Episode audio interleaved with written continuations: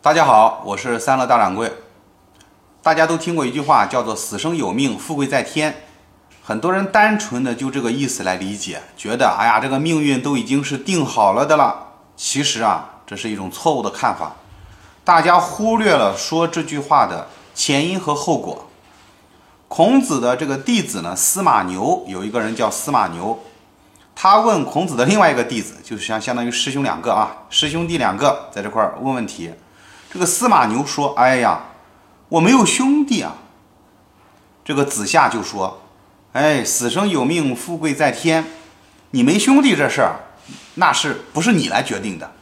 所以才说出死生有命，富贵在天。这就相当于一个朋友啊，他的手机丢了，你你忙说：哎呀，这这个都是老天爷注定你要丢的啊，旧的不去，新的不来。你看。”这就是安慰人的话，所以子夏说说这一句“死生有命，富贵在天”，不是说啊人力嗯没有办法去操控整个局势，一切要听从上天的安排，不是这个意思。他是安慰这个司马牛的意思是，你有没有兄弟这事儿不是由你决定的，但是后面半句才是重点，什么呢？君子敬而无失。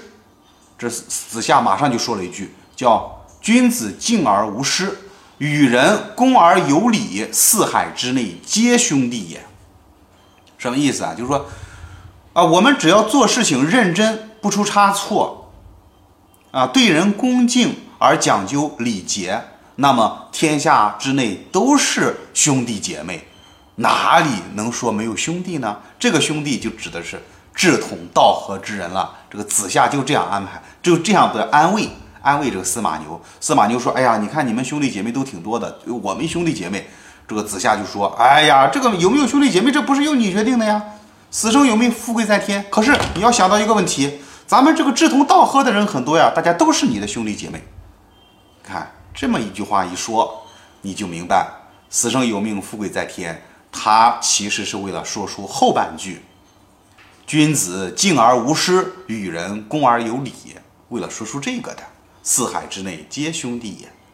好了，我们今天就说到这里，咱们下次再见。